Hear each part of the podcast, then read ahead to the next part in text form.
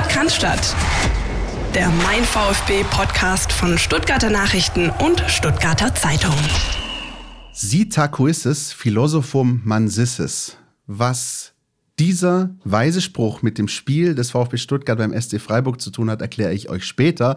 Jetzt begrüße ich aber erstmal Philipp Meisel hier im Aufnahmeraum. Grüß dich. Ja, grüß dich, Christian. Ich habe Gänsehaut, Mensch. Lateinisch hast du noch nie gebracht zum Anfang. Ja, äh, zu irgendwas musste mein äh, großes Latinum ja gut sein. Ähm, wir werden natürlich äh, später auflösen, was es damit äh, zu tun hat. Äh, sprechen, wie gehabt, über das Spiel in Freiburg. Ähm, auch ein bisschen über die Konkurrenz, vielleicht ein bisschen aus ausführlicher heute. Ich habe mir die am Wochenende angeschaut und das äh, ist wirklich schon sehr interessant, was sich da tut. Äh, so viel sei vorab verraten. Der VfB sollte sich echt in Acht nehmen. Dann haben wir äh, noch einen Part, Philipp, in dem es auch wieder um Vereinspolitik geht. Klaus Vogt, Alexander Werle, äh, das alles dann später, unseren klassischen Newsflash-Blick auf das Damenteam und dann am Samstag 15.30 Uhr Stuttgart gegen Köln. Köller Alarv, ja, ausgerechnet am Karnevalssamstag, ne? Vielleicht macht es ja was. Es gab ja früher mal dieses ähm, Thema VfB zur Vasenzeit.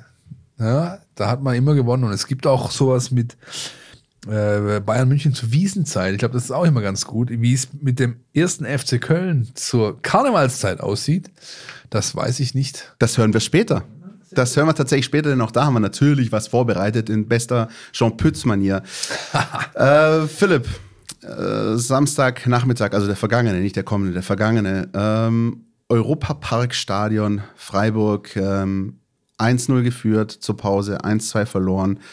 Wie ist dein Eindruck? Du bist äh, da gewesen, noch zum ersten Mal im Stadion, hast äh, den Presseplatz mal ein bisschen ausgespäht. Ähm, wie wie war es so? Erzähl mal. Also zum ersten Mal muss man sagen, äh, ich fand es von der Atmosphäre äußerst angenehm. Ja, ähm, das bezieht sowohl Ordner, Qualifikation und Qualität damit auch ein. Äh, Presseplätze, Laufwege, all das war wirklich sehr gut. Ähm, es gibt wenig Stadien in der Bundesliga nur, wo man so gute Eindrücke sammeln kann, weil man so nah dran ist. Ähm, auch Anfahrt, Parken und so weiter. Es war durchaus wirklich äh, sehr angenehm. Ich konnte auch diese, mein klar, von ein paar Frotzeleien abgesehen, die normal sind, die zur Folklore gehören, konnte diese, diese Rivalitätsgeschichte hat man überhaupt nicht gemerkt. Insofern war ich dann auch ein bisschen verwundert über eine Polizeimeldung, die es gab am nächsten Tag oder am Abend noch aus Freiburg, die so irgendwie keiner ähm, nachvollziehen konnte, mit dem ich gesprochen habe zumindest. Soll aber nicht Thema sein. Ich ähm, mag das Stadion, weil es zwar diesen, ah, zum einen, ja, auf der grünen Wiese Baumarkt-Flair hat, zum anderen aber in dem Moment, wo du, wo du es betrittst, ähm, finde ich, sieht man deutlich, da wurden schon ein paar Sachen echt sehr gut gemacht. Sehr richtig. Ja, äh, das gilt von beispielsweise für die Winkel äh, der, sag ich mal, die Steilheit, ja, oder die, wie die Tribünen angeordnet sind. Es gilt für die ähm, Zwischenebene mit den Luftlöchern, Mundlöchern nach draußen und so weiter. Also es ist ein rundum gelungenes Stadion. Das Einzige, was ich ein bisschen komisch fand, ist die Heimkurve. Die steht in so einem Art Sichtbeton-Käfig. Äh, so ein bisschen der, eingerückt der auch. Ne? irgendwie, also wirkt ja nicht organisch äh, sauber eingepasst in das Ganze. Vielleicht wird das noch, ja, vielleicht nimmt man mal ein paar Sprühdosen zur Hand ja, oder so, keine Ahnung, aber das war schon ein bisschen komisch.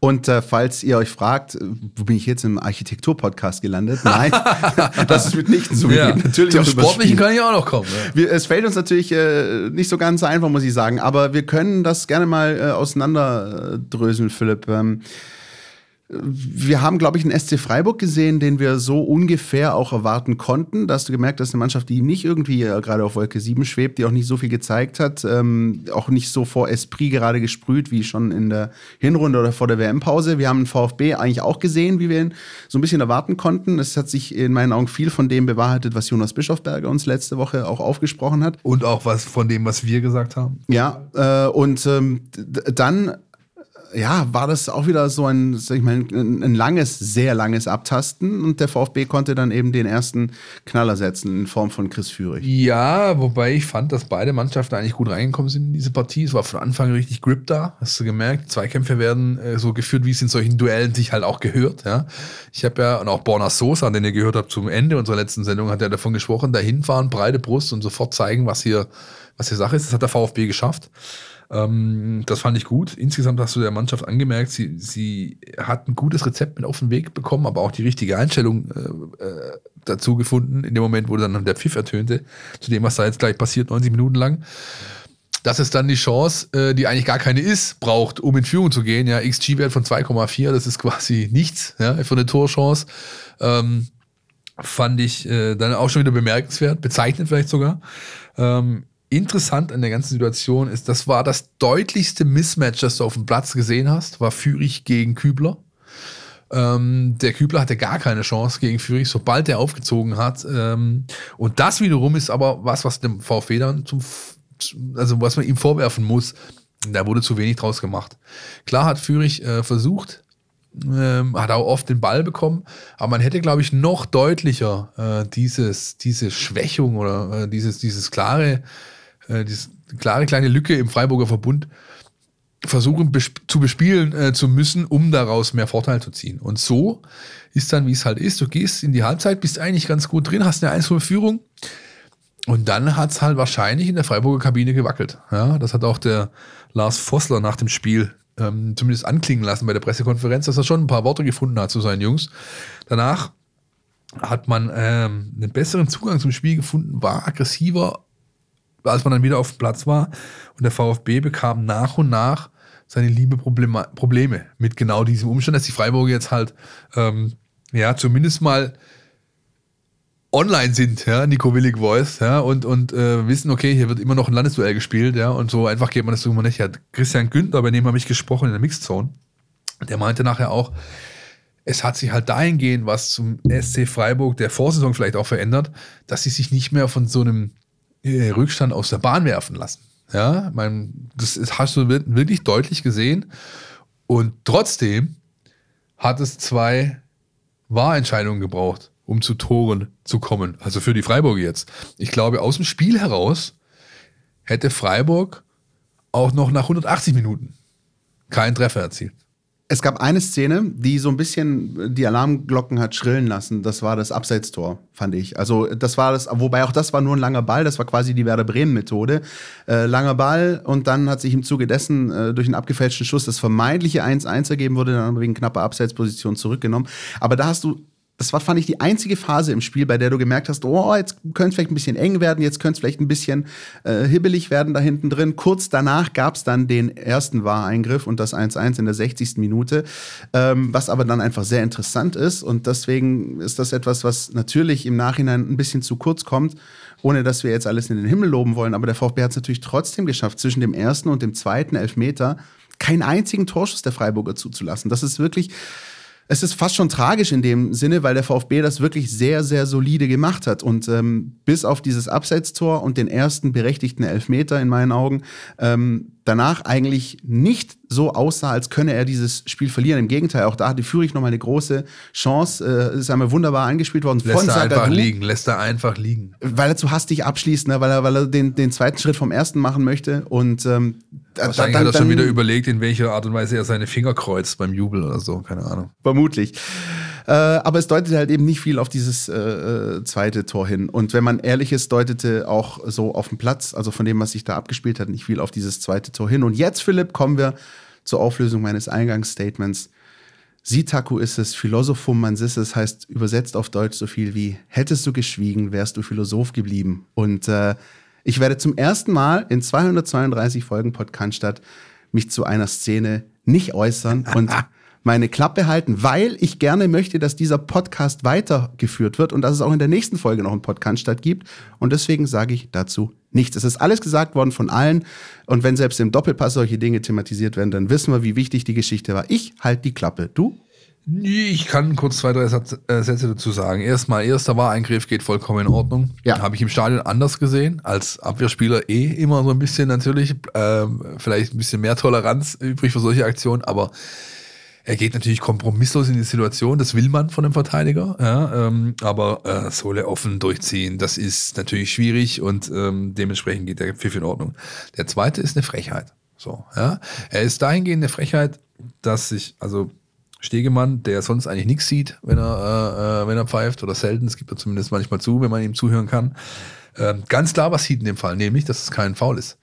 Er zeigt weiterspielen an. Für ihn ist die Situation damit beendet. Das ist also auch keine klare Fehlentscheidung, weil er hat sie in dem Moment so getroffen, wie sie ist. Und dann kommt der Eingriff. Und das ist schon mal das erste Punkt. Der ist nicht in Ordnung. Ja? Dann geht er da raus, dauert alles Ewigkeiten. Alle drei Wareingriffe haben ewig gedauert. Dann geht er da raus, guckt sich das an und bleibt da draußen gefühlt 18 Jahre lang stehen. Meiner Ansicht nach, das hat sogar der Freiburger Pressekollege neben mir gesagt, der von der Freiburger oder von der Badischen Zeitung, ich weiß nicht genau, der meint, der ist nur so lange draußen, weil sie ihn überreden müssen. Und genauso ist es gelaufen. Die haben den überstimmt und das ist nicht in Ordnung. Ja, das ist nicht dem Regelwerk entsprechend. Da muss man einfach, äh, außer man ist vielleicht bei Colinas Erben unterwegs, äh, nachher sich auch hinstellen und es klar so benennen. Ja. Ich fand es dann wirklich bezeichnend, dass nach dem Spiel sowohl Labadia, ähm, der äh, eine, sich ganz klar zu erkennen gegeben hat, ähm, dass er kein Freund des äh, Wars ist, ja, und da auch entsprechende Sätze dazu gesagt hat. Ihr habt es ja alle gelesen bei uns in der App, sind auch in der Deutlichkeit für mich in Ordnung.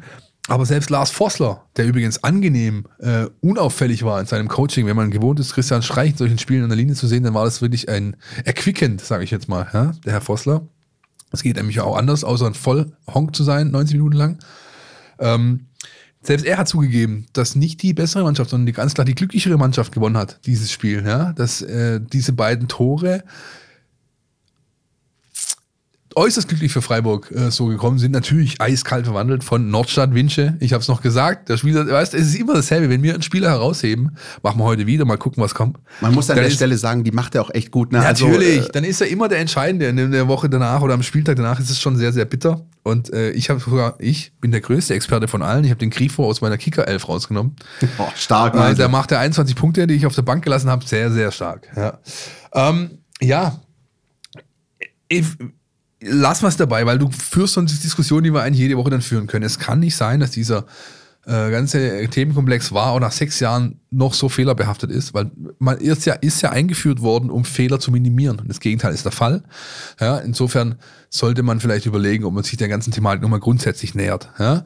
Und was äh, vielleicht auch die, die beteiligten Protagonisten angeht, ich fand es mutig von Labadia auf Sagadu zu setzen aus dem Nichts quasi, ja, der Verletzung in Marbella noch, dann ähm, ja, die Woche drei, vier Trainingseinheiten mit der Mannschaft gehabt, davon glaube ich nur zwei voll. Man hat gesehen, dass diese mangelnde Wettkampfpraxis sich ausgewirkt hat, sonst hätte er nicht diese beiden Elfmeter gegen sich bekommen. Aber gerade der zweite, ich meine, der Fuß steht. Sagadu steht, die Bewegung ist zu Ende. Ja, sie ist nicht, er hat keine, bis dahin keine Gegnerberührung, auch keine Ballberührung, klar.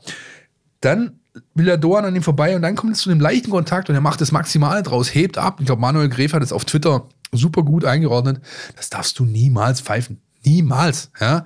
Und ähm, das ist natürlich bitter für Labadia, dass ihm dieser Mut auf Sagadu zu setzen, der ansonsten ein gutes Spiel gemacht hat, so um die Ohren geflogen ist, Hoffen mal, dass es am Samstag gegen Köln besser wird. Wir werden nachher drüber sprechen. Ich bin ja auch im Stadion gewesen und ähm, fand schon sehr auffällig, wie untröstlich auch Sagadu nach dem Spiel war. Also der war wirklich ein Häufchen Elend, weil jeder, der es gesehen hat, auch der VfB auf dem Weg zur Gästekurve, der war geknickt. Das, äh, das hat ihm schon richtig zugesetzt. Ähm, und ähm, da bleibt einfach zu hoffen, dass auch da Bruno Labbadia, das Trainerteam, aber auch die Mannschaft als Konstrukt, als solches, äh, den Jungen auffällt, genauso wie sie es auch mit anderen Spielern machen, die halt auch, denen auch Fehler unterlaufen sind. Bei, bei Sagadu, so viel verrate ich, war es ein Fehler für mich, der, ähm, der ahndungswürdig war, nämlich bei dem ersten Elfmeter. Und ansonsten finde ich, hat er eine solide Partie gemacht.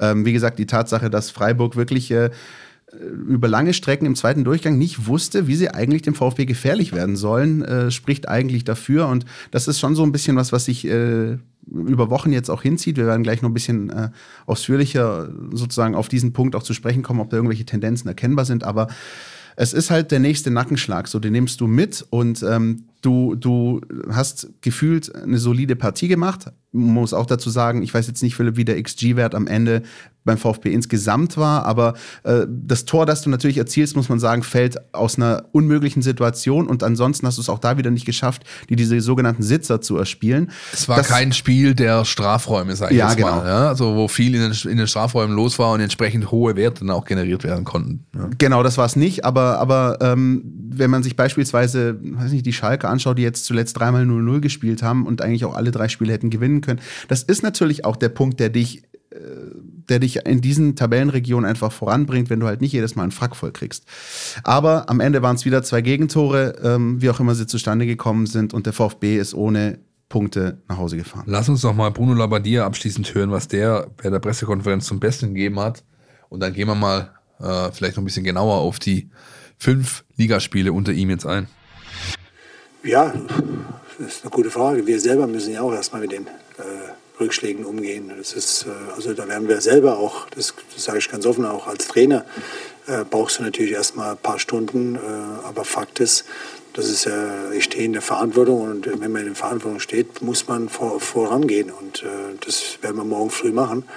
Ähm, das heißt, äh, wir werden die Mannschaft aufbauen. Was wir die ganze Zeit machen, ist, dass wir natürlich sagen, was haben wir nicht gut gemacht.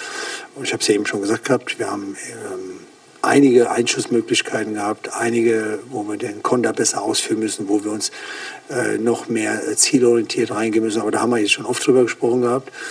Ähm, aber prinzipiell wäre es schlimmer, wenn wir schlecht spielen würden, die Spiele verlieren würden. Es zwar ein schwacher Trost, aber klar ist natürlich, dass, dass wir uns in den ganzen Spielen, Lars hat es eben ja auch gesagt gehabt, hat es mir auch am Spielfeld schon gesagt, dass er die Spiele gesehen hat und gesehen hat, äh, dass wir die hinten alle, alle nicht verlieren oder unschieden spielen müssen. Äh, trotzdem ist es passiert und ähm, ja, es ist ganz, ganz wichtig, äh, auch sehr normal ist, dann, wenn man auf dem Tabellenplatz steht, dass eine Hektik drumherum ist, dass man ruhig bleibt und äh, dass man sich nicht von dem Weg abbringen lässt. Und das, äh, da sind wir natürlich immer wieder als äh, Trainerteam gefordert, äh, die, die Spieler ganz klar auf ihre Stärken und vor allem auf das, was sie gut gemacht haben. Und sie haben wieder einiges gut gemacht. Ich glaube, das, das hat jeder gesehen. Ähm, aber wir müssen uns belohnen. Und äh, ja, wir, wir haben auch heute wieder mehrere Ausfälle äh, einfach ersetzt, ohne dass wir groß darüber geredet haben. Und äh, das ist wichtig. Dass wir, und das werden wir genauso machen. Und äh, da gilt es, einen ganz klaren Kopf zu bewahren. Letzte Woche haben wir gefragt, was ist denn jetzt mit diesem Labadia-Effekt? Wo gibt es den denn jetzt? Ja, und äh, sind übereingekommen, es ist schon in zarten Ansätzen zu sehen. In bestimmten statistischen Teilbereichen tun sich Verbesserungen auf. Aber im entscheidenden statistischen Teilbereich eben nicht. Da tut sich eine Verschlechterung auf. Wenn ich beispielsweise sehe, wie viele Punkte im Schnitt Michi Wimmer geholt hat, dann waren das 1,6. Wenn ich jetzt sehe, wie viele äh, Punkte der VfB unter Labadia geholt hat, dann sind das 0,4 pro Spiel. Und das ist nicht ausreichend, um eine Klasse zu halten, egal welche. Dann kannst du auch, außer du spielst in der Kreisliga B und es gibt keine C, dann kannst du vielleicht so weitermachen. Ja? Und insofern ist das schon alarmierend, ja, was man, was man da sieht. Ähm, wenn man also so möchte, kann man klipp und klar sagen, dieser Effekt, so es ihn denn gegeben haben sollte, ähm, in, sag ich mal, positiver Hinsicht ist verpufft. Ja, da gibt es keine zwei Meinungen, oder? Genau, es stellt sich sogar die Frage, ob es ihn je gegeben hat. Also äh, in der Form natürlich, neuer Trainer wird vorgestellt, man geht ins Trainingslager, aber wir wissen ja, wie das ist. Das steht und fällt natürlich mit den nackten Ergebnissen, die du holst in den ersten Spielen und da muss man einfach sagen, dass der VfB noch sieglos ist. Du hebst den Finger? Ja, weil äh, der Kollege Gregor Preis, glaube ich, sich die anfangs äh, fünf Partien aller Labadia-Stationen angeschaut hat und er hat eine gefunden, da lief es genauso schlecht, hat nachher noch gereicht. Das war in Berlin, da man auch die ersten fünf Spiele nur zwei Punkte und dann hat es plötzlich geschnackelt. Ja. Aber insgesamt, es ist, und da sind, glaube ich, auch alle sich einig, auch die Vereinsverantwortlichen, auch wenn die es vielleicht nicht so deutlich sagen, das ist nicht das, was man sich vorgestellt hat. Zumal der Mann die Vorbereitung des Jahrtausends hatte. Also so lange, so viel Zeit hat kaum ein Trainer. Wenn er beispielsweise im Sommer eine Mannschaft übernimmt, hast du tendenziell sogar zwei Wochen weniger Zeit zur Verfügung, als es Labadia hatte. Jo, Ergebnis äh, unzufriedenstellend, würde ich mal sagen. Ja, das stimmt. Und ähm, was natürlich auch so ein bisschen sich wie so eine wie so ein Virus durch die letzten VfB-Jahre auch immer in der Bundesliga so ein bisschen zieht, ist auch die Tatsache, dass oft gegen die vermeintlich guten Gegner man recht gut aussieht, aber halt äh, aufgrund der Umstände oder aufgrund äh, von Einzelleistungen dann mit leeren Händen nach Hause fährt. Beispiel Leipzig, Beispiel Frankfurt. Und dass du aber diese sogenannten Must-Win-Games oder wenn man sagt, ich habe zu Hause Mainz, ich habe zu Hause Bremen, ich habe Hoffenheim auswärts, da dich so ein Stück weit na, anpasst, will ich nicht sagen, aber halt nicht die Leistung bringst, die dir halt reichen würde, einfach da mal ein souveränes 2-0 zu holen. Das ist das, was der VfB schon zu Matarazzo-Zeiten hatte und, und, und auch noch, noch zu ganz alten Weinzielzeiten auch hatte. Ähm, und das ist wirklich das Schwierige. Und ähm, jetzt kommt der Punkt, den ich dann einfach an der Stelle auch gerne ansprechen würde. Ich habe jetzt wirklich mich auch mal ähm, eingehender mit der Konkurrenz da unten beschäftigt. Also ich habe ähm, mir viele Spiele angeschaut. unter anderem Schalke 04 am Freitagabend. Christian hat ausnahmsweise mal Fußballspiele geschaut. ich hatte, ich musste mir die Zeit irgendwie totschlagen bis äh, zum Super Bowl um 0.30 Uhr. Ne? Ähm, ich habe Schalke aber auch gesehen am Freitagabend gegen Wolfsburg. Hey, und ich weiß nicht, wie es dir ging. Also Schalke 0-0 ähm, gegen Wolfsburg. Die hatten am Anfang frühen Elver gegen sich. Äh, der ja, da hätte ich, da könnte ich jetzt wieder Geschichten erzählen, Alter. Ja. Wenn du diese Situation nicht erkennst als Schiedsrichter Willenborg warst, in der Situation, mit der Sicht auf diese Situation, wenn du das nicht erkennst, live, in Echtzeit, dann hast du keine Bundesliga zu pfeifen. 0,0. In, in dem Fall Lob für den war. Ich höre gleich wieder auf, Christian, weil er hat es dann in dem Fall richtig rumgeregelt, nämlich einen klaren Fehler beseitigt. Wie man sowas nicht sehen kann, demjenigen, dem das unterläuft, dem muss man jegliche Qualifikation absprechen, auf diesem Level eine Pfeife in den Mund zu nehmen. Ich finde das gut, dass ich mir einfach vorgenommen habe, zu dem Thema heute zu schweigen, weil du machst das sehr gut. Und ich höre mich jetzt auch nicht widersprechen. Ähm, aber abgesehen von den ganzen Wahrgeschichten, ähm, war es einfach so, dass Schalke ähm, nach dem gehaltenen Elver peu à peu in dieses Spiel sich reingebissen hat. Ja? Und ähm, dann am Ende ich habe es vorher schon erwähnt, zum dritten Mal hintereinander 0-0 gespielt hat, aber eigentlich dreimal in diesen drei Spielen latent die bessere Mannschaft war. Also die Mannschaft, die näher an dem Tor war. Und wenn ich ehrlich bin, sehe ich das 1-0 auch absolut verdient hätte. Also ich will nicht sagen, die haben mir leid getan hinterher, aber also ein 1-0 wäre absolut realistisch und okay gewesen. So. Dann hat die Hertha, worüber sich die Gelehrten noch ein bisschen streiten, ähm, Borussia Mönchengladbach aus dem Stadion gehauen mit 4-1. Äh, Philipp Meisel, kann ich vorwegnehmen, sagt, eher Eintagsfliege. Ich sag, hm, vielleicht auch so ein schlafender Riese, der so ein bisschen erwacht ist, also der vielleicht auch zu seiner Stärke findet. Was aber auf jeden Fall, ähm, und da können wir noch auch Augsburg mit reinnehmen, da können wir Bochum mit reinnehmen, die unter anderem ähm, Hoffenheim fünf Dinger eingeschenkt haben neulich, was halt die alle eint und was dem VfB abgeht, ist ähm, wirklich diese Torgefahr. Also du hast Schalke in, gegen Wolfsburg in drei, vier Situationen mit guten Einschussgelegenheiten gehabt, zwei Abseitstore. Du hast äh, Bochum, die Tore schießen, du hast Hertha, die Tore schießt mittlerweile. Ähm, du hast die Augsburger, die zwar nicht viele Tore schießen, aber wahnsinnig effektiv sind. Und der VfB und da würde ich jetzt tatsächlich mal dir zum ersten Mal auch mit XG und allem beipflichten. Der VfB schafft es nicht, in diese Szenen zu kommen, sondern wie erzielt der VfB seine Tore?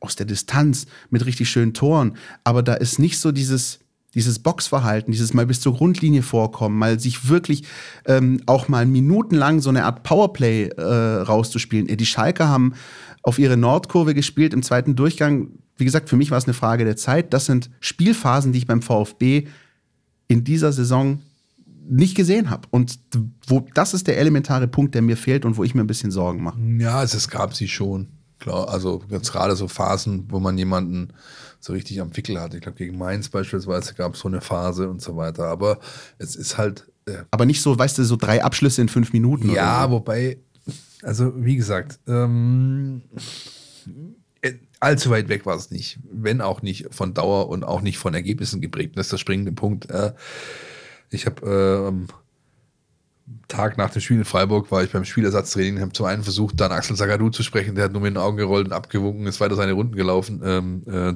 ich habe dafür mit äh, Fabian Wohlgemuth sprechen können, kurz, und der ähm, gab Aufschluss über denjenigen, der genau diese Problematik äh, bereinigen könnte, nämlich über Sero Girassi. Wie sieht es denn aus mit ihm und so? Äh? Und er meinte nur nicht gut, also nicht gut dahingehend, dass die ursprünglich prognostizierten drei Wochen Ausfallzeit mindestens drei Wochen sein werden. Ja, es ist keine äh, grobe Verbesserung in sich, dass der Junge früher zurückkommt als vielleicht geplant. Und das ist natürlich schade, denn da ist der springende Punkt. Der VfB hat niemand, der diese äh, XG-Diskrepanz aus dem Weg räumen könnte. Ja, hat auch natürlich Girassi nicht geschafft, als er noch gespielt hat. Da war es ja auch schon so. Und das wird vielleicht zum, zum Bumerang hinten raus. Ich sehe es, wie gesagt, äh, du hast angedeutet, die Hertha noch als Eintagsfliege. Ähm, Schalke überraschend stabil, Bochum sehr stabil. Für mich ist es die gleiche Kategorie. Die beiden äh, sind deine Konkurrenten bis zum Schluss, aber ich nehme explizit noch Bremen und Hoffenheim mit rein. Mhm. Also hast du im Endeffekt fünf Kontrahenten. Mit dir sind es sechs. Unter diesen sechs Mannschaften werden sich die zwei oder vielleicht drei Absteiger ähm, bilden. Ja, und da musst du jetzt halt versuchen, eine gute Rolle zu spielen. Ja, ähm, ich kann mir aber wirklich Stand jetzt vorstellen, da es noch 14 Spiele sind, dass du mit 16 planen musst. Ja, ist glaube ich besser so Glaube ich auch. Und äh, das, was wir hier gerade übrigens so versuchen, ein bisschen äh, darzulegen, auch was unsere subjektiven Eindrücke betrifft, das versuchen wir, können wir jetzt schon vorwegnehmen, in der nächsten Woche auch ein bisschen objektiver und mit ein bisschen mehr Zahlen gefüttert äh, euch auch darzulegen. Da sprechen wir wieder mit unserem Steffen Görsdorf vom Institut für Spielanalyse und nehmen wirklich mal ein bisschen auseinander hat sich beim VfB unter Labadia irgendwas getan, punktuell, statistisch? Wie sieht es mit der Konkurrenz aus, vor allem auch mit Schalke?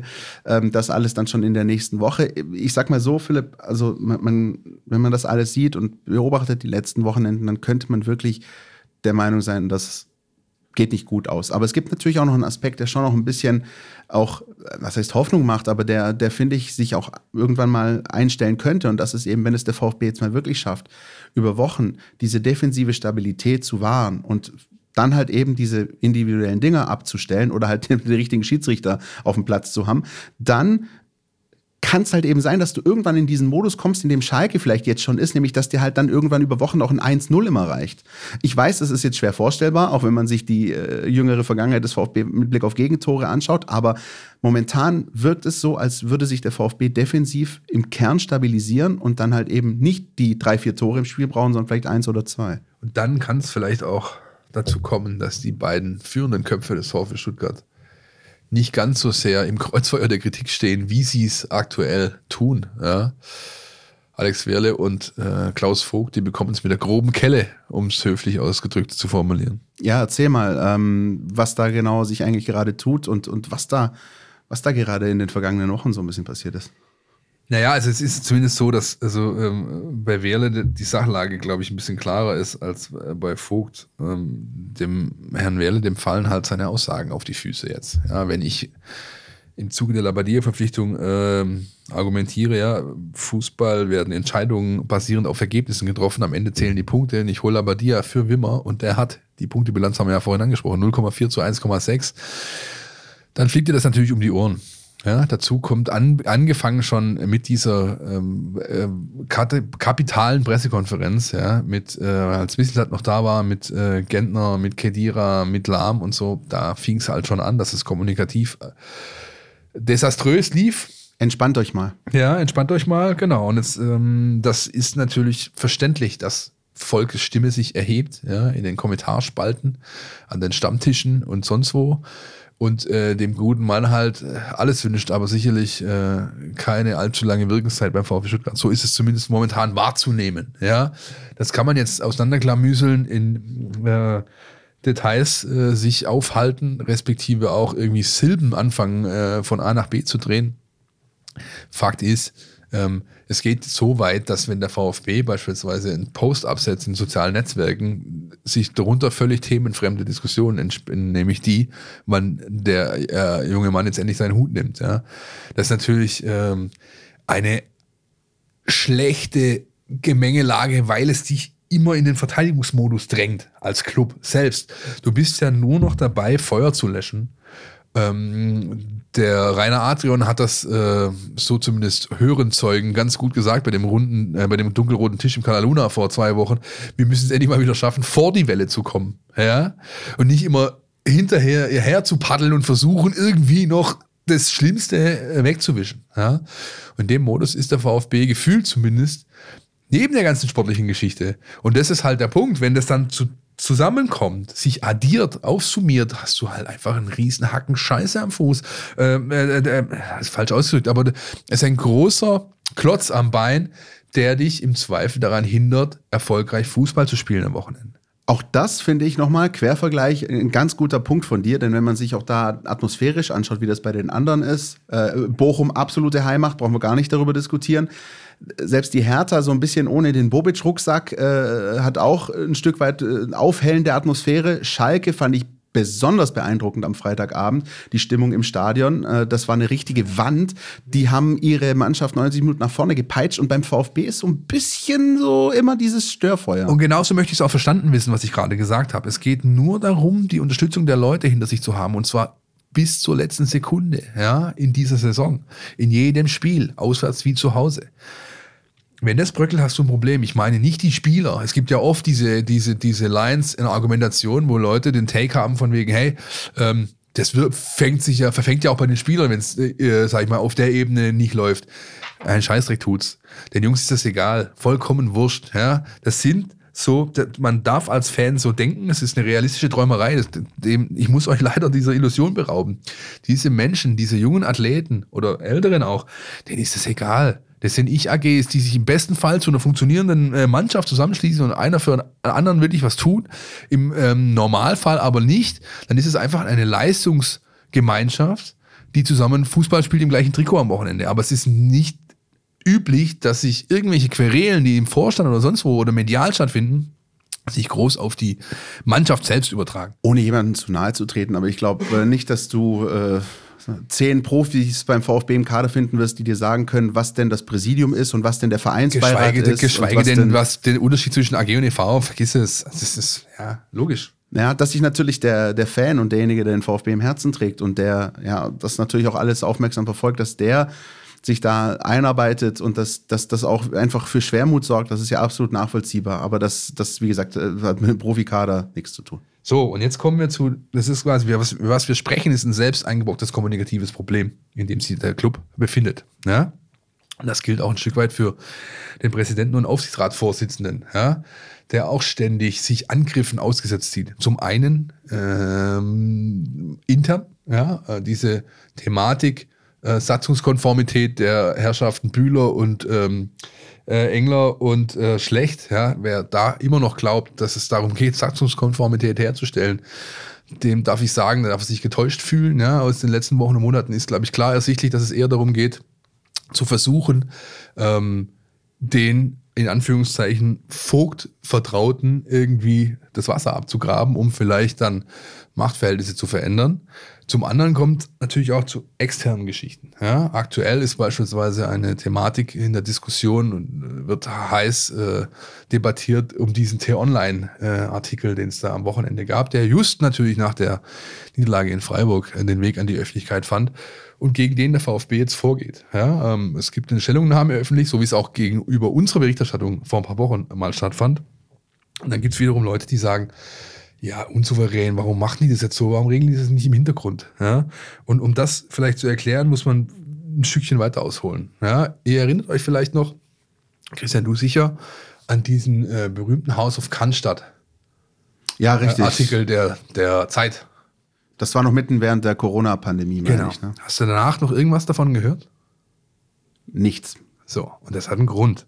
Und dieser Grund ist, dass auch der VfB damals schon gegen diese Berichterstattung vorging, ja, weil er sich im Unrecht sah, beziehungsweise ihr Unrecht behandelt sah oder Falschinformationen ihren Weg an die Öffentlichkeit fanden. Dementsprechend hat man Unterlassungsklagen angestrengt gegenüber der Zeit. Und äh, diese sind zumindest in einem mir bekannten Fall in einem Vergleich geendet. Das heißt, die Zeit musste Anpassungen vornehmen an dem, was sie veröffentlicht hat. Und danach im Endeffekt ist das ganze Stillschweigen verschwunden. Der VfB wiederum hat es da verpasst, öffentlich sich zu positionieren und gesagt, hey, wir haben gegen diese Veröffentlichung irgendwas unternommen und haben sogar gewonnen vor Gericht. Und hat es einfach schweigend laufen lassen. Ja? Und das wiederum fällt dem Präsidenten jetzt vor die Füße, weil es heißt, Moment mal, der wird hier angegriffen und er nutzt den VfB oder beziehungsweise die, die Homepage des VfBs, um mit Stellungnahmen wiederum dagegen zu gehen. Das ist doch unsouverän. Tja, ich hätte nicht gedacht, dass der weise lateinische Spruch vom Anfang auch hier irgendwie sich da bewahrheiten würde. Ja, ähm, da guck an. Ja. Es, ist, es ist auch wirklich auch da interessant, ähm, dass du den Punkt ansprichst, weil ähm, am Ende ist es natürlich so, wenn solche Geschichten da sind und absolut äh, gut recherchierter Journalismus ist extrem wichtig äh, und sehr relevant. Absolut. Und, und dafür stehen ja auch wir und, und wir wollen das ja auch. Und dennoch ist es aber einfach so, dass wenn dann solche Dinge ähm, passieren oder Fehler unterlaufen oder sonstige Dinge, dann man klärt das, dann kann man das galant lösen, ja? So wie beispielsweise in der Geschichte damals, oder man löst das eben so wie jetzt und ich sag, das ist mal vielleicht eher so die Variante Vorschlaghammer. Oder es wirkt halt einfach so, man brüllt sich gegenseitig in der Öffentlichkeit an, so. Also die einen brüllen, die ja, anderen brüllen aber daran siehst du halt auch wieder ganz gut, finde ich, die Scheinheiligkeit der, der Debattierenden zum Teil, ja? ja, klar. Die dann zum, da sagen, ja, wäre doch besser gewesen, man hätte es schön unter äh, verschlossener Tür geregelt. Das hat man erst Und deswegen ist man jetzt vielleicht in der Situation, es andersrum regeln zu wollen. Ja? Dann gibt es diejenigen, die sagen, hey, der VfB, insbesondere der Präsident, da kam viel zu wenig kommunikativ rüber. Wir wollen mitgenommen werden, was auch gutes Recht ist, ja, vor allem in der heutigen Zeit. Die Menschen sind anders drauf als noch vor 20 Jahren. Heute will man mitgenommen werden und dieses Recht hat man definitiv. Da könnte der VfB mehr machen. Wird er auch tun. Äh, das ist auch schon kommuniziert, zumindest an Mitglieder, dass es mehr Formen, vor allem digitale Formen geben soll, wie man zukünftig kommunikativ abgeholt werden wird. Ähm, zum anderen, äh, wie gesagt, jetzt machen sie das und dann wird wieder argumentiert, ja, warum machen sie das? Ja, das ist doch unsouverän. Also ein bisschen mehr, äh, sag ich mal, Ausgewogenheit und Differenzierung in der Betrachtung wäre da wirklich notwendig. Äh, Fakt ist, das kann man so festhalten, Vogt und dem, dem VfB fällt seine eigene Gutmütigkeit jetzt gerade vor die Füße. Denn hätte er damals gegen die Zeit äh, das Ganze öffentlich gemacht, dann wäre jetzt vielleicht eine ganz andere Art der Debatte da. Ja? Ähm, wiederum der Kern dieser ganzen Geschichte ist identisch. Soweit ich weiß, ist das, was der Zeit damals zur Verfügung gestellt wurde, auch das, was jetzt nochmal rausgegeben wurde. Deswegen sind so Themen wie angebliche Protokollfälschungen immer noch im Umlauf, obwohl die eigentlich schon vor Gericht mit dem Gerichtsbeschluss ähm, äh, widerlegt wurden. Ja? Und ähm, deswegen hat der VfB jetzt wieder kommunikativ, du endest immer wieder, egal was du machst, bei dieser Ebene Kommunikation ein wirkliches Problem. Allerdings, was ich unterm Strich sagen möchte, ist halt ein bisschen mehr Differenzierung in der Betrachtung täte allen Seiten äh, gut zu Gesicht stehen. Und dann würden manche Probleme vielleicht auch gar nicht so groß werden, wie sie aktuell zu sein scheinen. Ja? Denn ähm, T-Online hat diesen Artikel erst offline genommen, dann wieder online. Es wurden marginale Anpassungen äh, textlicher Art gemacht und ich wette, dass der VfB gerade wieder seine Justizjahre an der äh, äh, nicht an der, sondern von der Leine lässt, um äh, sich der ganzen Thematik wieder anzunehmen. Man hat dann zum einen eigene, man hat ja zum Beispiel den Dr. Äh, Räker, den eigenen Vereinsjustiz, man hat natürlich aber auch, soweit ich weiß, professionelle medienrechtliche Unterstützung von äh, einer Kanzlei aus dem, sag ich mal, Raum NRW weit gefasst, der da ähm, vielleicht bald Tatsachen schaffen wird. Ja? Und dann werden die vielleicht kommuniziert, vielleicht auch nicht. Äh, Philipp, was ich auf jeden Fall noch an der Stelle einfach sagen würde, ist ähm, oft einfach auch die Frage nach der Henne und dem Ei. Was mir nämlich dann einfach auch oft auffällt, ist, äh, und zwar unabhängig von allen möglichen Sites und der Onlines und STZNs und Kickers und sonst was, ähm, dass dann häufig dann auch eben Kommentare dann zu lesen sind nach dem Motto, jetzt kommt ihr wieder und macht schlechte Stimmung und jetzt ja. sorgt ihr wieder dafür, dass ja. da die Stimmung so und das ist die Frage nach der Henne und dem Ei, denn es ist äh, nicht so, dass ich irgendwie morgens ins Büro komme oder du oder jemand sonst und ich sagt so, heute möchte ich aber für schlechte Stimmung in der Mercedesstraße sorgen, also schreibe ich das jetzt, also zumindest kann ich für mich dafür sprechen und ähm, ähm, das ist dann etwas, wo man dann einfach auch sagen muss, äh, ich sag mal, Uli Hoeneß hat mal gesagt, äh, die schlechte Stimmung, da seid ihr doch für verantwortlich. Ah, das würde ich jetzt Euro in der Südkurve und so. Ja. Das, das würde ich in dem Fall natürlich nicht unterschreiben. Aber der Punkt ist natürlich dann nach, äh, nach solchen Parolen und ich will jetzt auch nicht, aber das geht ja natürlich schon auch manchmal dann in Richtung Lügenpresse und sonst wie. Und ihr klar. seid doch die. Ja. Ähm, das ist dann etwas, was mir dann einfach negativ auch wieder aufstößt und was ich dann auch wieder finde, wir, wir debattieren und debattieren und es gibt äh, äh, Artikel und Gegendarstellungen und Kommentare und das ist aber halt alles, was der ganzen Situation gerade einfach nicht förderlich ist. Nee, definitiv nicht, ja. Und ähm, wie gesagt, ich glaube, man kann den meisten Redaktionen wirklich attestieren, dass das sauber gearbeitet wird. Ja, und so ist es einfach. Und, und ähm, in dem Fall mag es da Probleme gegeben haben. Das werden nachher wahrscheinlich dann Gerichte klären, schätze ich. Zumindest mein jetziger Kenntnisstand deutet darauf hin. Äh, unterm Strich, vielleicht schafft es Alex Werle im äh, großen Interview, das wir jetzt gleich führen werden. Nämlich, wenn wir hier fertig sind aus der Kabine, dann springen wir in die nächste Kabine und machen das Telefon an und sprechen mit Alex Werle. Dieses Interview lest ihr definitiv vor dem Spiel gegen Köln. Ja, ähm, in der MeinVfB App mit dem MeinVfB Plus Abo könnt ihr das dort lesen. Natürlich auch für STZ und STN.de, logisch. Oder in dem mystischen Totholzprodukt, das jeden Morgen am Kiosk erscheint. Auch da könnt ihr es natürlich lesen. Und vielleicht schafft es, ein bisschen was ähm, an dieser kommunikativen Schieflage zu ändern und Rainer Adrian Voice vor die Welle zu kommen. Und was wir jetzt machen, ist, wir kommen hinter den Werbeblock und hören uns dann gleich wieder. Du willst nicht nur jede Woche den Podcast hören, sondern zu jeder Zeit voll über den VfB Stuttgart informiert sein? Mit dem Mein VfB Plus Abo bleibst du immer auf Ballhöhe. Erhalte Zugriff auf das Matchcenter, Live-Ticker, multimediale Inhalte und vieles mehr. Jetzt die Mein VfB App runterladen und das Abo vier Wochen kostenlos testen. Verfügbar im Apple App Store und im Google Play Store. Wie ihr alle wisst, wenn wir aus der Werbung kommen, dann steht das nächste Jingle vor der Audiotür sozusagen. Bitteschön. NLZ News. Neues von den Nachwuchsmannschaften. Klopf, klopf. Wer ist da? Hier ist der NLZ Newsflash. Sehr schön. Mit was fangen wir an? Wie üblich mit den Damen, oder wie sie es gehört? Ja, unbedingt. Und auch da tut sich etwas im Kommunikativen, aber ich glaube, das ist ziemlich positiv. Ich finde das positiv, auch wenn es äh, kein äh, vereinsinternes Medium ist. Ich darf euch an der Stelle ja mal verraten. Wir hatten lange Zeit Verhandlungen mit dem VfB als mein VfB, äh, ähm, um die Saison der Damen entsprechend zu begleiten. Ja, äh, wir wollten da ein gemeinsames Projekt, gemeinsames Projekt draus machen. Auch die Damen selbst, die Mädels mit einbeziehen. Da wurde man sich nicht einig. Ähm, der SWR wiederum hat es geschafft, einig zu werden mit dem VfB. Hat ein tolles YouTube-Format, könnt ihr euch gerne an, äh, anschauen. Kann ich wirklich nur sehr, sehr loben. Da sieht man, was rund um die Damenmannschaft los ist. Ich finde es richtig gut. Und jetzt gibt es auch ähm, seit vorletzter Woche, glaube ich, oder letzte Woche, einen VfB-Podcast, der sich fast ausschließlich um die Frauenelf bemüht macht und zwar von Amateuren, also von Fans, nicht von Journalisten. Und in dieser Woche ist dort jemand zu Gast in der aktuellen Ausgabe, der war auch bei uns schon, nämlich Lisa Lang. Du erinnerst dich? Ja, erinnere ich mich. War eine sehr, sehr coole Folge mit, äh, finde ich, sehr, sehr spannenden Einblicken. Also da kommt bestimmt viel bei rum. Genau, die könnt ihr auch da wieder hören. Zumindest, also zumindest die Hälfte der Sendung. Der erste Teil war mir persönlich ein bisschen zu langatmig, weil ich eben die Situation vielleicht besser kenne als ein anderer oder noch nicht so viel über die Person Lisa Lang äh, äh, mehr wissen wollte, musste, wie es vielleicht manch anderer tut. Aber es kamen auch schöne Informationen bei rum. Unter anderem, dass der VfB äh, drei Neuzugänge verpflichtet hat in der Winterpause nämlich namentlich die Lisha Entenmann. Der Name beim VfB kein Unbekannter, der Nachname zumindest, ja, obwohl sie nicht verwandt und verschwägert ist, soweit ich weiß. Äh, sie kam vom TSV München, also von äh, Lisa Langs ehemaligem Club. Dann die Marlene Schmelzle vom TSV Kreilsheim aus dem schönen Hohenloischen. Für jeden, äh, jede Woche mehrfach zum Training aus Schwäbisch Hall hierher, muss man sich auch erstmal geben wollen.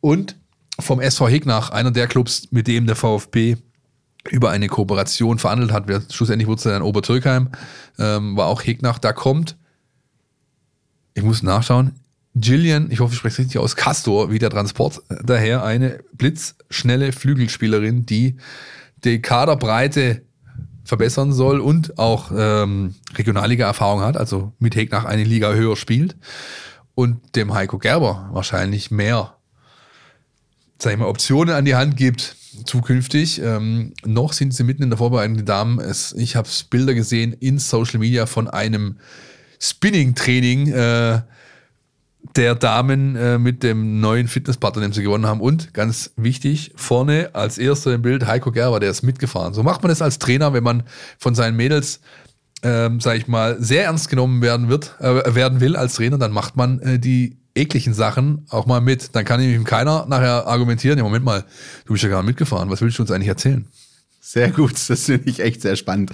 Aber jeder, der Heiko Gerber kennt, auch noch aus seiner aktiven Zeit damals, weiß, er war sich nie für irgendeine äh, große Athletikübung zu starten. So ne? ist es, genau, so ist es. Äh, bei den Herren, in dem Moment, wo wir hier sprechen, Christian, findet ein Testspiel statt gegen den VfR Mannheim auf dem Kunstrasen unten äh, der Vereinsgelände, am Vereinsgelände. Wir wissen also nicht, wie es ausgegangen ist.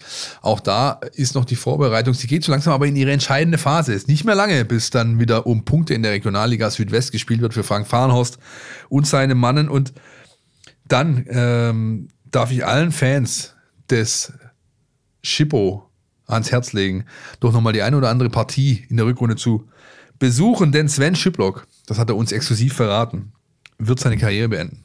Ne? VfB-Legende, eigentlich muss man fast so sagen, ja, war auch natürlich in Hoffenheim, wo er seine erfolgreichste Zeit hatte, er war auch in Bielefeld, er war, wo noch überhaupt? Ich glaube, Hamburg war er auch noch, ja, und, und er wird die letzten Spiele jetzt in dieser Rückrunde machen, denn sein Körper macht nicht mehr mit. Ständig zwickt's und zieht's und er war, glaube ich, seit er beim VfB zurück ist und eigentlich der Anführer sein sollte für Frank Farnos, seine junge Mannschaft, glaube ich, mehr in der Reha-Welt unterwegs als auf dem Platz. Und wenn es irgendwann nicht mehr geht, dann ist halt einfach so, da muss man wirklich so äh, ehrlich mit sich selbst sein und sagen so, ist vielleicht besser, wir lassen es zu Ende gehen. Sven Schiplock, sein Tor an einem verregneten Sonntagabend am Millern-Tor beim FC St. Pauli wird unvergessen bleiben. Für mich einer der wichtigsten äh, Auswärtssiege damals in dieser Saison auf dem Weg zum Klassenverbleib. Äh, das sind so Momente, so, die, die bleiben eingebrannt in der VfB-Historie. Ja, ja, ja, ja. Und ähm, bei der U19 gibt es ein Testspiel, nee, ein Quatsch, ein Liga- Sieg zu vermelden. 4-2 gegen TSV FC minus Astoria Waldorf. Ja, genau, Christian. so ungefähr. gegen Waldorf. Äh, jawohl, Bindestrich, nicht Minus. FC Bindestrich Astoria, so, so hast du es immer gerne genannt. Ja. Weil ich ja tatsächlich gesagt, es ist wirklich ein Bindestrich und kein Gedankenstrich. Aber ja. ich möchte jetzt nicht ins Detail gehen, was jetzt der Unterschied dazwischen ist. Ja, du kannst ja dann wieder mit deinem großen Latinum um die Ecke kommen, im Zweifel. Nee, ähm, die Jungs haben 4-2 gewonnen. Es sind noch drei Spieltage. Am Wochenende haben sie spielfrei. Und dann äh, geht es darum, einfach die Saison voll ordentlich äh, zu Ende zu spielen und sich keiner, sag ich mal, äh, Wettbewerbsverzerrung ist ein hartes Wort, aber kein, also sich nicht vorwerfen lassen müssen, man hätte nicht in jedem Spiel alles gegeben. Ja, das wollen sie, glaube ich, nicht da unten. Nee, und ähm, dann noch der Blick auf die U17 und das ist ja also da fallen Tore in den letzten Wochen, das ist echt verrückt. Ich glaube, Markus Fiedler hat mittlerweile eine Flatrate bei, bei den Leuten, wo er, den, wo er die Blöcke kriegt, wo er sich seine Notizen macht, weil die werden, die sind so voll geschrieben nach jedem Spiel. Diese Woche oder dieses Wochenende 7-2 gegen Nürnberg. Also die Altersgenossen aus dem NLZ vom Walzner Weiher äh, haben richtig ein Brett mitbekommen und das ohne Elliot Boyupi, den Topstürmer, und ohne Jarsinho Malanga, den Antreiber im Mittelfeld, den Offensiv-Kreativgeist. Äh, die waren nämlich beide beim Algarve Cup äh, mit dem DFB der U17 in Portugal und da lief es nicht so gut. Ja, äh, ein Remis, zwei Niederlagen, also glaube ich unentschieden gegen Spanien und gegen Holland und Portugal jeweils verloren. Die beiden Jungs kamen regelmäßig zum Einsatz, allerdings nur einmal als Starter. Malanga, glaube ich, im ersten Spiel, ansonsten nur über Einwechslung, Tore, Vorlagen konnten sie, soweit ich Erfahrung, in Erfahrung bringen konnte, keine beisteuern und die sind jetzt dann wieder zurück. Am Wochenende steht das nächste Testspiel, glaube ich, an gegen wieder eine NLZ-Mannschaft aus dem süddeutschen, grob, süddeutschen, grob gefasst, süddeutschen Raum. Und dann geht es die Woche drauf wieder um Punkte, denn auch da stehen noch ein paar Ligaspiele aus für Markus Fiedler und seine Jungs. Dann schauen wir mal, welche Zahl, welches Ergebnis wir da nächste Woche da stehen haben auf unserem kleinen Blättchen Papier. Aber Fakt ist, bei der U17er fallen Tore. Also, glaube ich, auch absolute Sehempfehlung dann, wenn es dann wieder losgeht, äh, da auch mal hinzufahren. Ich glaube, da wird man äh, auf jeden Fall nicht mit Langeweile bestraft. So, dann schauen wir, Philipp, jetzt in aller Ausführlichkeit auf das Spiel. Samstag 15.30 Uhr VfB Stuttgart gegen den ersten FC Köln. Und ich glaube, an der Stelle auch das Wichtigste zu erwähnen, wir haben es ja auch in der vergangenen Woche schon äh, angesprochen, das äh, verheerende Erdbeben in der Türkei, in Syrien, das äh, spielt auch jetzt am Samstag wieder eine Rolle. Eben, so ist es. Ähm, ich glaube, ihr alle äh, ja, habt irgendwo private vielleicht auch vergangene, aber Beziehungen zu Menschen aus dieser Region, halt mit Jungs, Mädels, äh, die zumindest äh, deren Eltern aus der Türkei kamen, zur Schule gegangen. Ähm, und jetzt hat ja die deutsche Bundesregierung den Menschen in in Aussicht gestellt, sie dürfen jetzt erstmal für Übergangszeiten hier rüberkommen mit, mit Touristenvisa, werden verlängern und so weiter. Wir haben letzte Woche darauf hingewiesen, es gibt jede Menge Spendenaktionen und Initiativen aus der Region für diese gebeutelte Erdbebenregion in der Türkei und der VfB beteiligt sich jetzt ebenso. Und zwar läuft es folgendermaßen ab. Stand heute, Mittwoch, früher Mittag, sind noch 2000 Karten für das Spiel verfügbar. Wenn diese Karten abgegeben werden, dann wird der komplette Erlös aus diesen 2000 ähm, aufgerundet als Spendensumme für die Erdbebenregion zur Verfügung gestellt, plus alle Einnahmen, die ähm, rund um die VfB Tombola stattfinden. Ihr kennt diese Spieltagstombola vielleicht, vielleicht die ist manchmal ein bisschen nervig.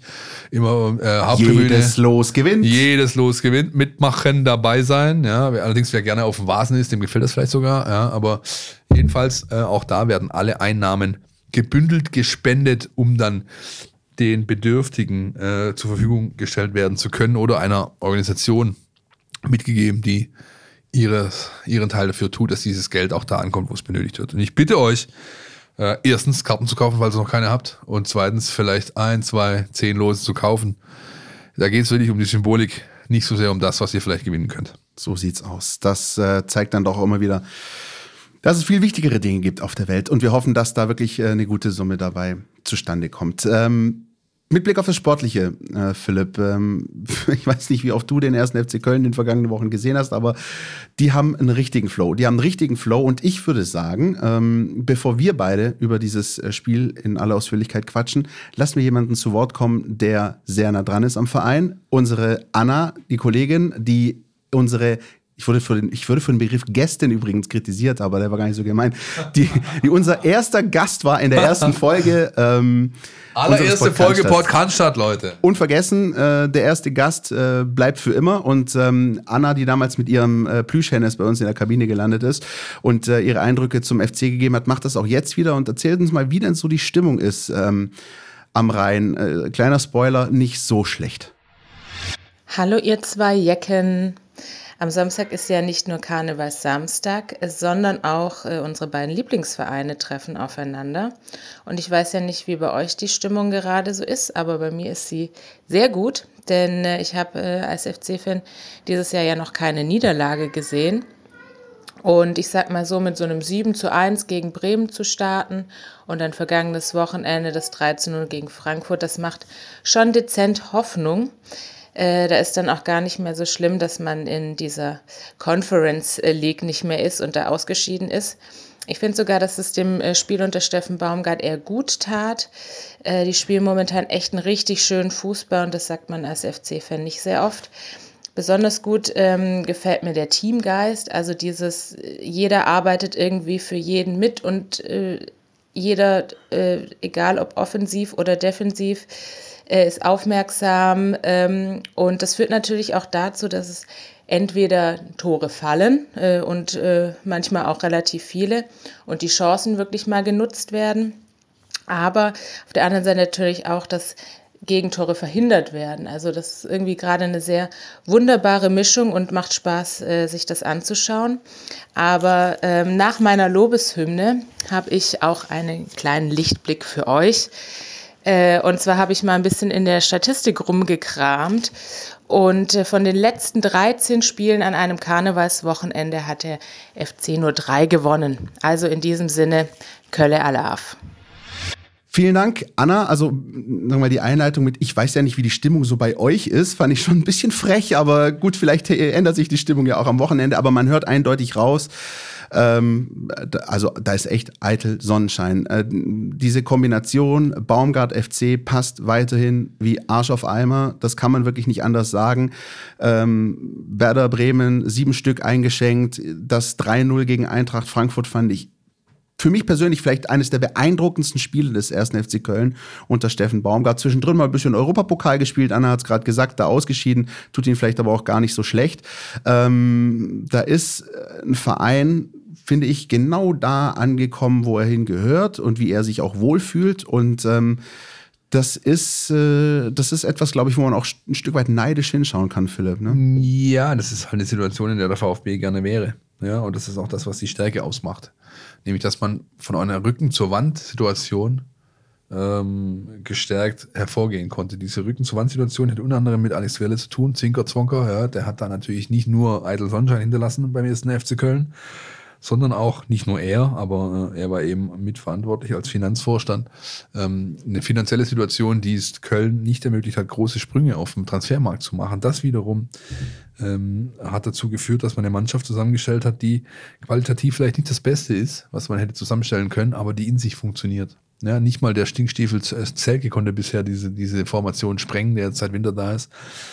Das ist ein ganz, ganz großer Punkt.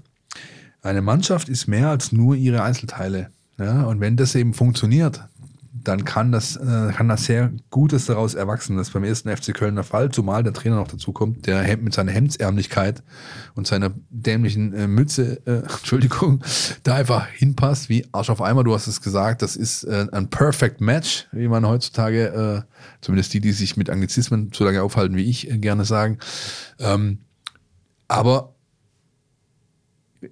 es spielt halt auch das Umfeld mit und das ist wiederum ein Bogen zu dem, was ich vorhin schon gesagt hatte. Ja, diese, Das hat, schafft der VfB halt aktuell gerade auch nicht. Die Leute mitnehmen. Das ist so, so wichtig. Ja?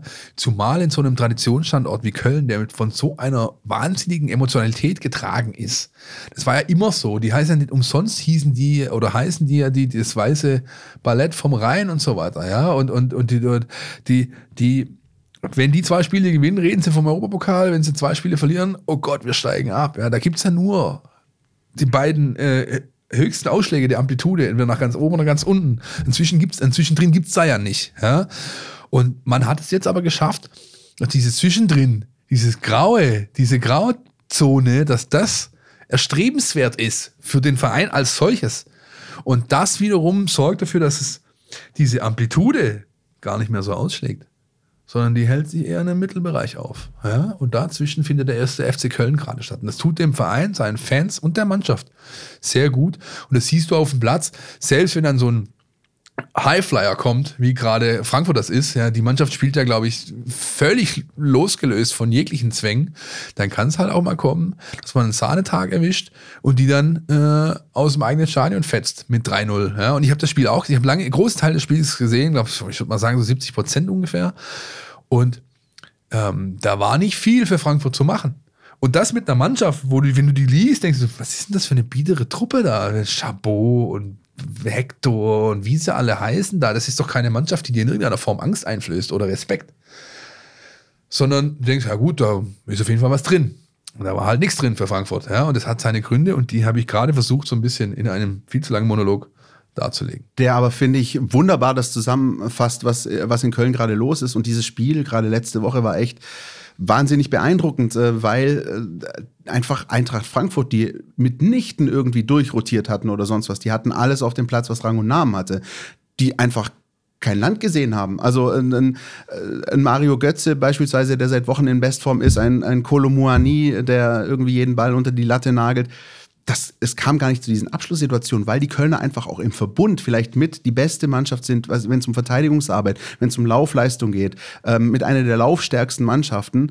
Ähm, interessant übrigens der äh, Torschütze zum ersten Hübers, Treffer, Hübers ja, ja, gelb ja, gesperrt am Samstag. Vielleicht gar nicht so schlecht für den Aber VfB. Der ist personifizierte Graue Maus. Graue Maus. Das Sagst, wie es ist. Ja, ja, es ist so. Und, und, und trotzdem äh, sozusagen leuchten diese grauen Mäuse auf und werden zu, zu Starspielern, vor allem zu Hause.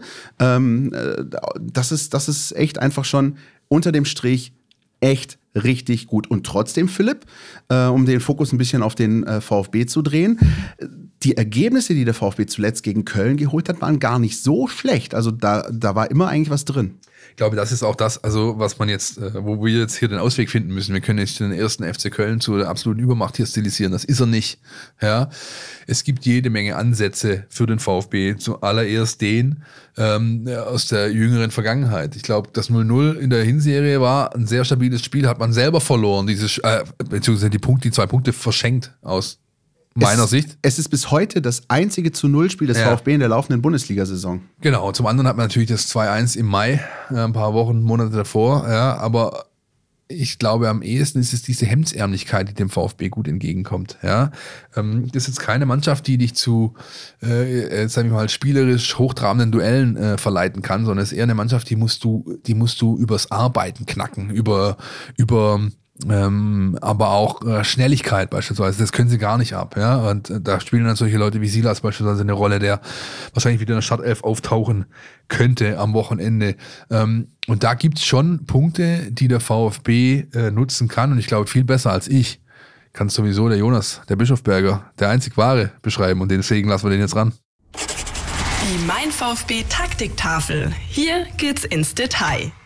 Beim ersten FC Köln dreht sich in der Spielweise viel um das Verteidigen, um Laufintensität und um schnelles Umschalten, weil sie halt einerseits auch offensiv viel über Konter nach Balleroberung kommen und andererseits aber auch, weil das Pressing einfach relativ ungewöhnlich organisiert ist.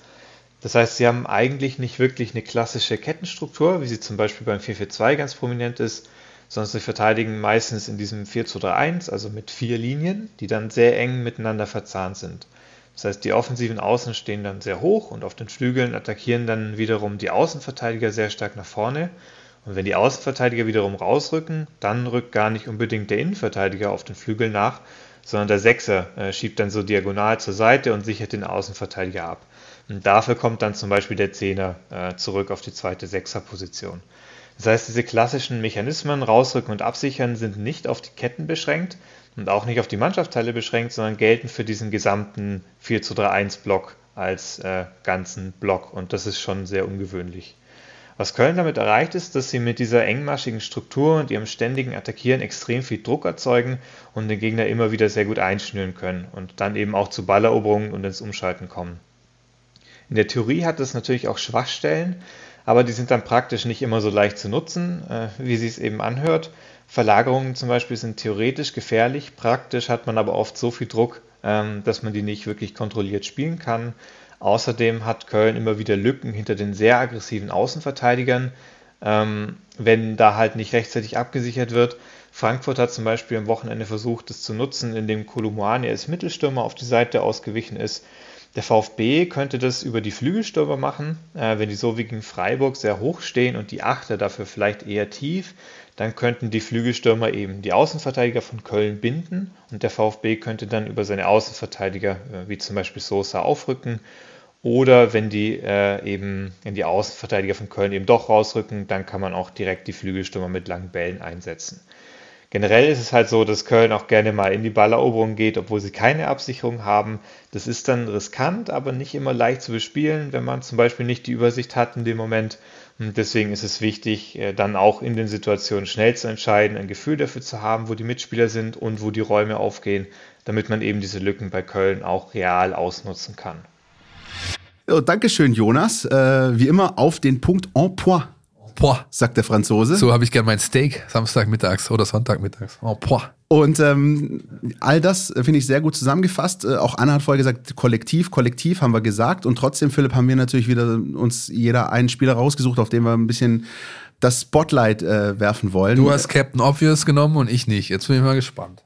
Naja, klar. Also ich bin, äh, ich bin mit, mit Elias Skiri gegangen. Ähm, zum einen, weil er, finde ich, also wenn man so ein bisschen den Quervergleich anstellt, ich finde Elias Skiri ist ein bisschen das, was Sosa und Endo beim VfB sind, nämlich ein Spieler, der bei allem Respekt aber eigentlich zu gut ist für die Mannschaft, in der er kickt und eigentlich auch äh, zu höherem äh, berufen ist.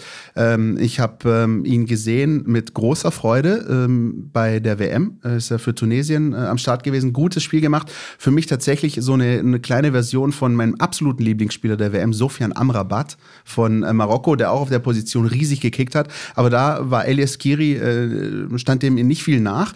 Und nicht nur, dass er ein absoluter Leader ist bei den Kölnern, sondern er ist jetzt auch ähm, zum absoluten Torschützen avanciert. Er hat fünfmal getroffen. Er hat alle fünf Tore in diesem Kalenderjahr erzielt. Ähm, er ist absolut Kopf und Seele dieser Mannschaft. Ich kann mir äh, kaum vorstellen, dass er ähm, über den Sommer hinaus noch äh, beim FC spielen wird. Ähm, aber das ist einer, den musst du in den Griff kriegen und äh, wahrscheinlich wird das auch nicht die Aufgabe eines einzelnen VfB-Spielers sein. Nein, nein, nein, das geht nur im Verbund, genauso wie der Kölner, die Kölner Qualität, der auf den Verbund zurückzuführen ist. Ja, ähm, ist natürlich logisch, dass du ihn rauspickst, ist auffällig. Ähm, da sieht man mal, dass WM-Pausen auch Leuten gut tun können. Ja? Ähm, man hat das Gefühl, sein Selbstbewusstsein ist nochmal geboostet worden. Ja? Ähm, Immerhin gegen Frankreich er, gewonnen, ne? Genau, und er kommt natürlich auch in ein Alter jetzt, äh, dann bist du in deiner Prime. Ne? Also irgendwo so zwischen 26 und 30 ähm, ist eigentlich schon so dieses Fenster in einer, in einer Spielerkarriere, wo du denkst, okay, also wenn Nee, wenn, also wenn, wenn nicht jetzt, wann dann? Ja, so. Und ähm, trotzdem habe ich mich für jemand anderes entschieden. Aber aus VfB-Sicht, das ist schon auch ein bisschen Captain Obvious, Philipp Meise. Natürlich, ist doch also, klar. Also wer sich die letzten Kölner Spiele angeschaut hat, da gab es natürlich einen Spieler, der absolut äh, in Szene gesetzt werden konnte, auch muss man sagen. Ja, ist doch, ist doch alles gut. Ja, ich habe äh, Marvin heißt er, glaube ich, ne? Marvin, Marvin Schwebe. Marvin Schwebe mir, mir äh, aufgeschrieben, genommen vorgenommen, auch gar nicht so sehr wegen den letzten Spielen, sondern eher so wegen der jüngeren Vergangenheit. Ja, ich hatte als, sag ich mal, externer Beobachter des ersten FC Köln, wenn du irgendwie, wenn es über Kölner Torhüter geht, wow, Horn dies, Horn das, ja, unfassbar talentiert und bei den Fans äh, vergöttert und so weiter, aber jede Woche hieß es Horn patzt hier, patzt da, Punktverlust wegen Horn, Patzer, dies, das, Ananas. Ja. Und diese ganze Diskussion, die ist weg. Und der Grund dafür heißt Marvin Schwebe. Das ist jetzt kein spektakulärer Torhüter und auch keiner, der vielleicht irgendwie, ähm, wie es bei Horn ja zumindest medial eine Weile der Fall war, auf dem Weg Richtung äh, höhere Wein, sprich Nationalmannschaft ist. Aber das ist ein grundsolider Keeper, der quasi keine Fehler macht. Und damit passt er super in dieses Kölner Kollektiv, das ähm, nicht durch hervorragende Einzelkönner, Skiri mal abgesehen, äh, geprägt ist, sondern eben über eine sehr gut austarierte Mischung würde tatsächlich sogar noch eine Stufe äh, höher gehen. Und, äh, ich habe äh, einige Kölner Spiele gesehen und äh, eigentlich hat er in jedem Spiel mindestens ein Monster-Safe drin gehabt. Auch in den ganzen Europapokal-Auftritten hat er sie regelmäßig vor äh, mehr Gegentoren bewahrt. Äh, wir erinnern uns an die Szene am 34. Spieltag, was der da rausgeholt hat im ersten Durchgang. Oder auch in der Hinrunde beim 0-0 gegen Silas unter anderem.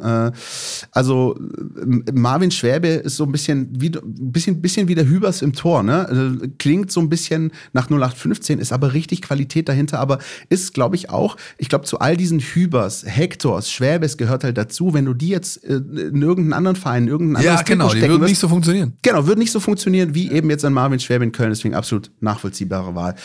Last ähm, but not least, yes. wenn wir nochmal darauf kommen wollen, Christian, was der VfB für Schlüssel hat. Zum einen, klar, ich habe es vorhin angesprochen, Speed, dieses Beackern, dieses ständig Stressen. Äh. Zum anderen natürlich die Fans, der Rückhalt. Es wird 2000 Karten, wie gesagt, Mittwoch Mittagstand äh, gab es noch, gibt's noch. Äh, der Rückhalt ist ganz, ganz wichtig, ja. Und das Dritte ist für mich das Thema äh, Zweikampf. Ja. Köln ist eine Mannschaft, die für, für ihren sehr intensiven Spielstil bekannt ist. Ja. Sie führt im Schnitt 210 Zweikämpfe pro Bundesliga-Partie. Das ist sehr viel und also manifestiert diese Intensität, mit der die spielen. Und jetzt rate mal, wer nach dem ersten FC Bayern, dem ersten FC, dem FC Bayern, die Mannschaft ist mit der besten Zweikampfquote in der Bundesliga. Das wirst du mir gleich sagen und ich werde mich wahrscheinlich nicht wundern. Das ist der VfB Stuttgart von 1893 e.V. Ja, äh, mit natürlich seinen herausragenden Spielern wie ähm, Maropanos, wie Endo. Äh, aber auch, was mich super überrascht hat, ein Gil Diaz äh, hat 100% seiner direkten Duelle am Wochenende gewonnen. Ja, ähm, äh, das, äh, da gibt es schon den einen oder anderen, mh, die ähm, der in der Lage ist, ähm, den Kölnern da wirklich äh, den Zahn oder einen Zahn zu ziehen. Und ich äh, würde mich freuen, wenn es dem VfB Stuttgart als Kollektiv am Samstag gelänge, denn dieses Spiel kannst du eigentlich gar nicht isoliert betrachten, sondern du musst noch die Partie gegen Schalke mit reinnehmen, die ist die Woche drauf. Und diese beiden Spiele, dieser Heimspiel-Doppler, da sind eigentlich vier Punkte Pflicht angesichts der tabellarischen Situation solltest du sechs holen. Aber vier müssen es sein. Sonst reden wir über Lichtaus-Szenarien äh, im, im, kommenden Sommer und das will, glaube ich, keiner. Ich möchte gerne abschließend, nach dem, was wir hier auch alles thematisch besprochen haben, einfach nochmal sagen, worauf es jetzt eigentlich wirklich ankommt und mit, mit welcher Lesart man da auch rangehen sollte an dieses Spiel. Ne? Wir haben das in der vergangenen Woche gesehen, auch die Entscheidungen äh, rund um die Review Area. Wir haben ähm, die vergangenen Partien und die Spielfilme gesehen. Und ähm, wir haben auch die Heimspiele des VfB gesehen, gegen Mainz und gegen Bremen. Und wir haben äh, diesem Sonntagabend gegen Bremen äh, völlig bedröppelt und, und klatschnass nach Hause gelaufen ist, hätte sich wahrscheinlich denken können, hier komme ich nicht mehr her und ich habe keine Lust mehr drauf. Aber was der VfB jetzt wirklich entwickeln muss, und das ist mir wirklich wichtig, der VfB muss jetzt zu einer Einheit werden. Und er muss all das, was in den vergangenen Wochen passiert ist, kanalisieren und ins Positive drehen der VfB muss eine Mentalität entwickeln am Samstag um 15.30 Uhr. Wir gegen Köln. Wir gegen den Schiri. Wir gegen den VAR. Wir gegen die Witterungsbedingungen. Wir gegen alle. Zusammenhalten, rausgehen, die Seele, das Herz auf dem Platz lassen, als Einheit fungieren, auf den Rängen. Und ich wünsche mir und ich hoffe, dass jeder, der am Samstag ins Stadion kommt, sich die Kehle aus dem Leib brüllt, damit das gut geht. Denn nur wenn man diese Mentalität entwickelt, wir gegen alle, dann schafft man es und dann ist auch ein Sieg gegen Köln drin. Und das hat übrigens auch der 34. Spieltag der letzten Saison gezeigt. Wenn ich nicht 90 Minuten Hühnerpelle habe auf der Pressetribüne am Samstag, dann werde ich euch das nächste Woche vorwerfen. Bitterlichst, kann ich euch jetzt schon versprechen. In diesem Sinne hoffen wir das Beste und schauen, was dabei rumkommt. Ähm, ich wünsche allen viel Spaß, die am Samstag im Stadion sein werden. Wie gesagt, es ist wichtig, Dieses Spiel, die nächsten Wochen werden wir für euch beobachten und ähm, dann lasst uns für heute gut sein, oder? Ich glaube, dem ist nichts hinzuzufügen. Bis nächste Woche, Leute. Macht's gut. Podcast statt. Der Mein VfB Podcast von Stuttgarter Nachrichten und Stuttgarter Zeitung.